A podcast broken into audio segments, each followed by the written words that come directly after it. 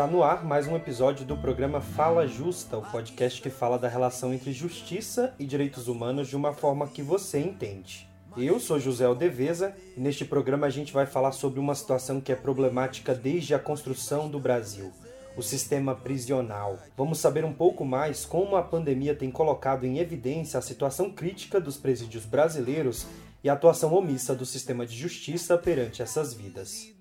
O tema é de extrema importância e se configura em um quadro permanente de violação de direitos humanos, então não deixe de ouvir o programa até o fim. Você é sempre nossa convidada e convidado a acompanhar o nosso podcast. Sem mais delongas, chama a vinheta.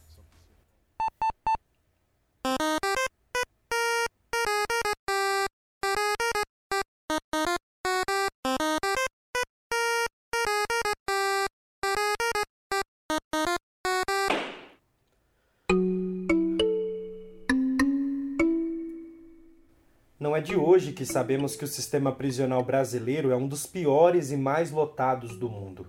Vivemos num país onde a política de segurança tem como pilar o aprisionamento em massa, principalmente de jovens negros. Esta política, como aponta diversas análises, possui pouca eficácia na resolução de conflitos. Basta você ver qualquer documentário, reportagem ou estudo que fale sobre os presídios brasileiros e você verá o tamanho do problema que a sociedade e o poder público têm, de forma geral, ignorado ao longo dos anos. A pandemia trouxe a necessidade de redobrarmos os cuidados sanitários, com limpeza das mãos, dos ambientes, e o isolamento social é apontado como a forma mais eficaz de conter o avanço da doença. E se você também acha difícil que os padrões sanitários sejam adotados em um bar, uma loja ou um clube de dança, imagine em uma cela, com pouca ventilação, pouca água, sem limpeza frequente e que está lotada de pessoas. A gente conversa hoje com o pessoal do Instituto Pro Bono, que integra a JusDH e atua no Brasil na temática de acesso à justiça, viabilizando o trabalho de advogados gratuitamente. Primeiro vamos conversar com Rebeca Grotehorst, coordenadora de projetos do Instituto Pro Bono. Rebeca, seja muito bem-vinda. E, primeiramente, o que faz com que as pessoas privadas de liberdade sejam mais suscetíveis à Covid-19? Primeiramente, eu queria agradecer o programa Fala Justa para falar de um tema tão importante que necessita de uma maior reflexão, que está relacionado aos impactos do novo coronavírus dentro do sistema prisional. Espero que hoje seja o início de um amplo debate para aprofundamento dessa questão muito obrigada a todos que estão aqui conosco hoje, nos ouvindo. Quando a gente fala do novo coronavírus e seus impactos para a população vulnerável, essa análise também vai perpassar as pessoas privadas de liberdade, que compõem também um grupo vulnerável e que está mais suscetível a contrair o novo coronavírus. De acordo com o CNJ, é, no início de junho teve um aumento aí de 800% dos casos né, de contaminação do novo coronavírus dentro do sistema prisional. E claro, quando a gente olha para as pessoas privadas de liberdade, elas estão sim mais suscetíveis a contraírem o novo coronavírus. Por quê? Porque quando a gente olha para o sistema prisional, ele está sim superlotado, né? Então, atualmente são aproximadamente 766 mil pessoas privadas de liberdade para é, aproximadamente 460 mil vagas, ou seja, não há vaga para todo mundo. Né? Os presídios estão sim superlotados e em péssimas condições estruturais, né? E higiênicas, né? Então, quando você fala que você precisa, né, lavar a mão, estar num distanciamento social para não contrair, não tem como a gente pensar que dentro de uma unidade prisional a pessoa presa, a pessoa privada de liberdade, ela vai estar a um metro e meio de distância da outra pessoa, num ambiente com ventilação e com condições de lavar a mão ou acesso ao álcool em gel, né? Os presídios, eles vão ter um alto risco de contaminação exatamente por eles serem fechados, terem pouca ventilação e estarem superlotados. Então, essas pessoas privadas de liberdade compõem um grupo de risco que merece uma reflexão. A Organização Mundial da Saúde vem dizendo há semanas que uma das principais armas dos países na luta contra a Covid-19 é a testagem. No entanto, o Brasil ainda é o país que menos realiza testes. Test, test, test. Rebeca, como essa situação chega nos presídios, já que as organizações sociais apontam uma intensa subnotificação? Em relação ao número de casos e por que, a sociedade civil tem apontado uma intensa subnotificação, nós precisamos olhar tanto para o Departamento Penitenciário Nacional, ou seja, para o DPEM, quanto para o Conselho Nacional de Justiça. Essas são as duas instituições que atualmente vêm produzindo dados sobre a situação do sistema prisional frente ao novo coronavírus. Começando ali pelo DPEM, a gente observa que no site deles eles disponibilizaram um painel informativo que contém dados né, sobre o número de casos suspeitos, o número de casos de que, pessoas que vieram a óbito, número de testes realizados é, e número de pessoas efetivamente detectadas com o novo coronavírus. Mas quando a gente olha para esses dados, é, eles não correspondem às denúncias e notícias é, que vem dos estados. E isso pode levar a acreditar que há sim uma subnotificação. Além disso, né, a metodologia que o DEPEN tem utilizado para coleta de dados não nos parece uma metodologia tão clara, que pode levar a um enviesamento dos resultados. Né? Ao lado do DPEM, o CNJ, ou seja, o Conselho Nacional de Justiça, também começou um monitoramento dos casos de contágios e mortes pelo novo coronavírus dentro do sistema prisional e socioeducativo. Mas é, esse monitoramento ele começou tardiamente, né? Ou seja, se a gente for lá no site, a gente vai encontrar dados de junho e julho. E esses dados são coletados dos poderes executivo e judiciário estaduais, ou seja, essas informações elas têm que estar corretas, né, vir corretamente desses poderes para serem disponibilizadas no site. Agora, quando a gente olha para tudo isso, o que, que a gente tem que, é, o que, que a gente conclui, né? Ainda não há né, uma testagem massiva, um, um diagnóstico massivo né, de pessoas privadas de liberdade em relação ao novo coronavírus. Né? Não são raras as vezes que a pessoa só com um sintoma de gripe, ela não vai ser testada, mas ela poderia estar com o novo coronavírus. Né? E, e também, assim, esses procedimentos de testagem, eles são precários ali dentro do sistema prisional. E tudo isso vai levar né, a uma subnotificação e vai impedir né, com que sejam traçadas estratégias né, para combater o avanço do novo coronavírus dentro do sistema prisional. Por isso que é muito importante a gente produzir informações em tempo real e pensar nas estratégias de como que a gente contém esse avanço do vírus dentro do sistema prisional.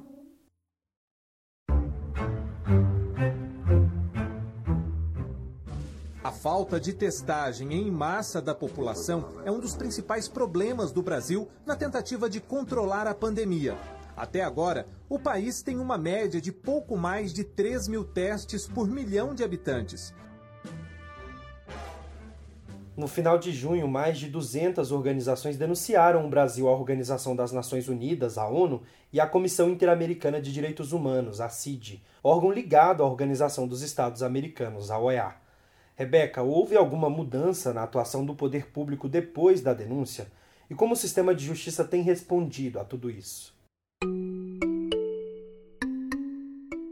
A denúncia ela foca basicamente na ausência de medidas emergenciais que deveriam ser tomadas pelo Estado brasileiro para controlar o aumento exponencial do número de casos de pessoas infectadas e de pessoas que vieram a óbito dentro do sistema prisional, em decorrência do novo coronavírus.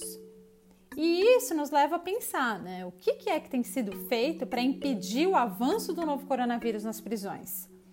Na verdade, há uma ausência completa né, de medidas do poder público para impedir né, esse alastramento do novo coronavírus dentro das prisões, o que, claro, né, acaba é, levando progressivamente a um aumento no número de óbitos de pessoas privadas de liberdade.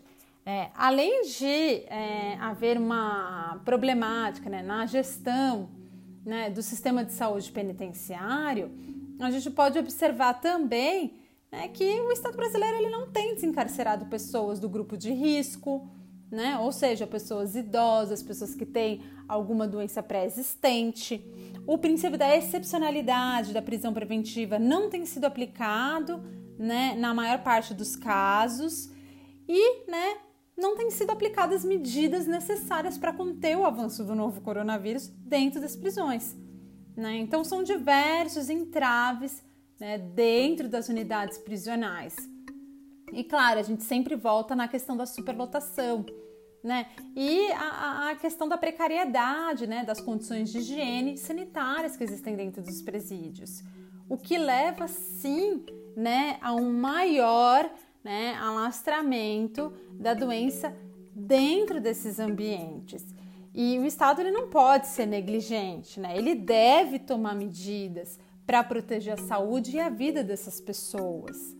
Então, né, quando a gente pensa quais ações têm sido tomadas, é, a gente vê uma ausência do Estado e uma ausência de ações para conter realmente é, o alastramento no número de casos dentro da uni das unidades prisionais.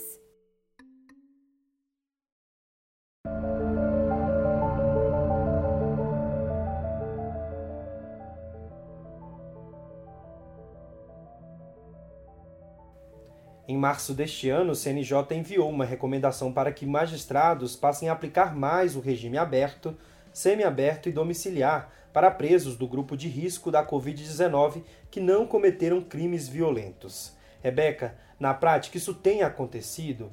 E qual a importância da medida, considerando que o Brasil tem uma das maiores populações carcerárias do mundo? Bom, agora falar sobre o reconhecimento do papel do sistema de justiça em garantir vidas em meio à pandemia é uma tarefa extremamente difícil, especialmente quando a gente fala do sistema de justiça criminal. Né? O Brasil ele adota uma política de encarceramento em massa e ele tem um, um sistema de justiça criminal extremamente seletivo, que encarcera especialmente pessoas negras, pobres e periféricas. Então, são essas pessoas que estão privadas de liberdade. E em março, né, o Conselho Nacional de Justiça ele editou, elaborou a recomendação 62, né, orientando para os juízes reavaliarem as prisões provisórias das pessoas do grupo de risco, é, pessoas presas há mais de 90 dias, né, ou seja, com excesso de prazo ali em relação àquela prisão e para que eles observassem né, essa máxima excepcionalidade da, da decretação de novas prisões. Né? E também olhasse para pessoas que cometeram crimes sem violência ou grave ameaça e mulheres gestantes, lactantes ou com filhos menores. Mas a gente sabe, né, que a excepcionalidade da prisão raramente é aplicada e no meio da pandemia não foi diferente. E no final, essa recomendação ela não deixa de ser uma orientação. Né? Então, apesar né, dela ter tido um apoio público manifestado pela Comissão Interamericana de Direitos Humanos e ter sido elogiada né, como uma forma de proteção das pessoas privadas de liberdade, ela tem sido também pouco aplicada por juízes e juízas no Brasil. Ou seja, essas pessoas permanecem presas elas permanecem presas e muitos ainda mencionam a justificativa do isolamento social, totalmente descolado da realidade que a gente vive. Então, o sistema de justiça ele reconhece o seu papel, talvez ele não reconheça a sua potencialidade, né? E ele segue colocando a saúde e a vida dessas pessoas em risco.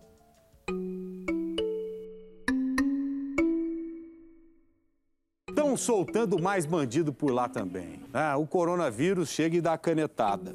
Esta fala é do apresentador do programa Bora Brasil, da Rede Bandeirantes, Joel da Atena. Infelizmente, ela representa a opinião de parte da população brasileira que acompanha programas televisivos de teor policialesco que defendem o encarceramento massivo e a atuação violenta do Estado brasileiro.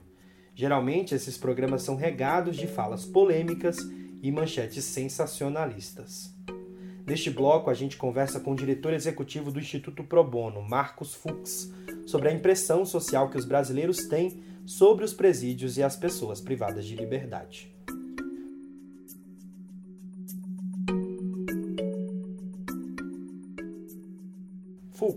Sabemos que há uma rejeição muito grande em conferir ações de proteção à vida da população carcerária. Como se constrói a ideia de que essas vidas devem ser menos protegidas? O sistema prisional brasileiro, ele é cruel, ele é desumano, ele é covarde. Grande parte da sociedade entende que aquele que cometeu um delito, que não cumpriu a regra do jogo, que desobedeceu o Estado, é, tem que ser julgado, condenado e preso, mas preso da pior forma possível. É aquela sensação de vingança e o Estado é sócio nessa prática. É, o discurso do bandido bom é o bandido morto é incorporado pela sociedade. Então, jamais se pensar em ainda dar chance de prisão. Então, que a prisão tem que ser a pior forma possível. Tem que ser uma prisão superlotada, sem alimentação, sem ressocialização, sem saúde, sem nenhum esporte, sem nenhum aprendizado. Então, é, foi incorporado esse desejo de vingança. E é muito difícil você quebrar isso, porque isso não está na agenda é, dos deputados, do legislativo, você não tem isso na agenda do judiciário. Então, esse é um desafio, esse é um desafio da sociedade civil, de quem trabalha com direitos humanos, é mudar esse paradigma, mudar esse discurso é, de que a prisão tem que ser a pior possível. Pelo contrário, a prisão tem que ressocializar. A sociedade vai pagar essa hipoteca depois. Fux, existem saídas para a situação que a pandemia revelou sobre o sistema penitenciário brasileiro e quais passos são necessários para a efetivação dos direitos dessa parcela da sociedade? O Brasil hoje tem a terceira maior população carcerária do planeta. Nós estamos próximos de um milhão de presos. Nós temos um déficit de 500 mil vagas. Então, antes de falar da saúde do sistema prisional, nós temos que diminuir essa massa carcerária, nós temos que prender menos, nós temos que usar a regra que a prisão não é a regra, e sim a exceção é, no Brasil se prende e se prende muito mal. E todos aqueles que entram no sistema prisional não têm um exame de saúde, eles não têm é, nenhum contato com médico, eles vêm com doenças de fora, eles adquirem doenças dentro do sistema, tuberculose, febre amarela, doenças sexuais transmissíveis, doenças respiratórias, doenças de pele, e agora agravado com a possibilidade de Covid. Então, é uma recomendação, uma sugestão, é você ter um exame, um exame médico preventivo em todos os presos, você ter um laudo e você conseguir separar esses presos para não contaminar os demais. Você tem que ter celas arejadas, você tem que ter entrada de ar, você tem que ter direito a banho de sol. E é, o judiciário não é, mandar para o sistema prisional aqueles que podem cumprir essa medida é, na sua residência, o sistema do, do domiciliar. O Instituto Pro Bono tem trabalhado isso, mais de 520 habeas corpus é, já foram impetrados. Agora o judiciário precisa ter o bom senso então fica a minha sugestão de nós termos um judiciário mais consciente, nós termos é, sistema de controle através de exames médicos, através de uma carteira de saúde do preso e você é conseguir de alguma forma diminuir a população carcerária.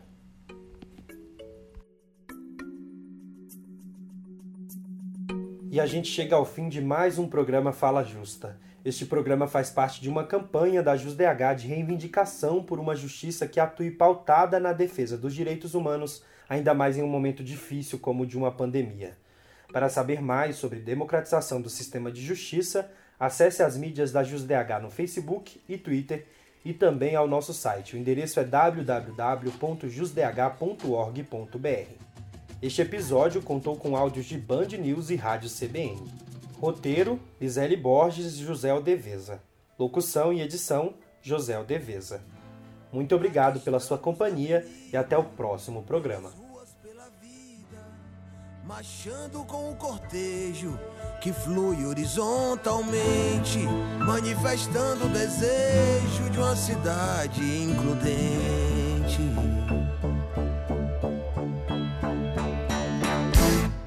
Uma nação cidadã, traduzido numa canção, numa sentença, num mantra, num grito, numa oração.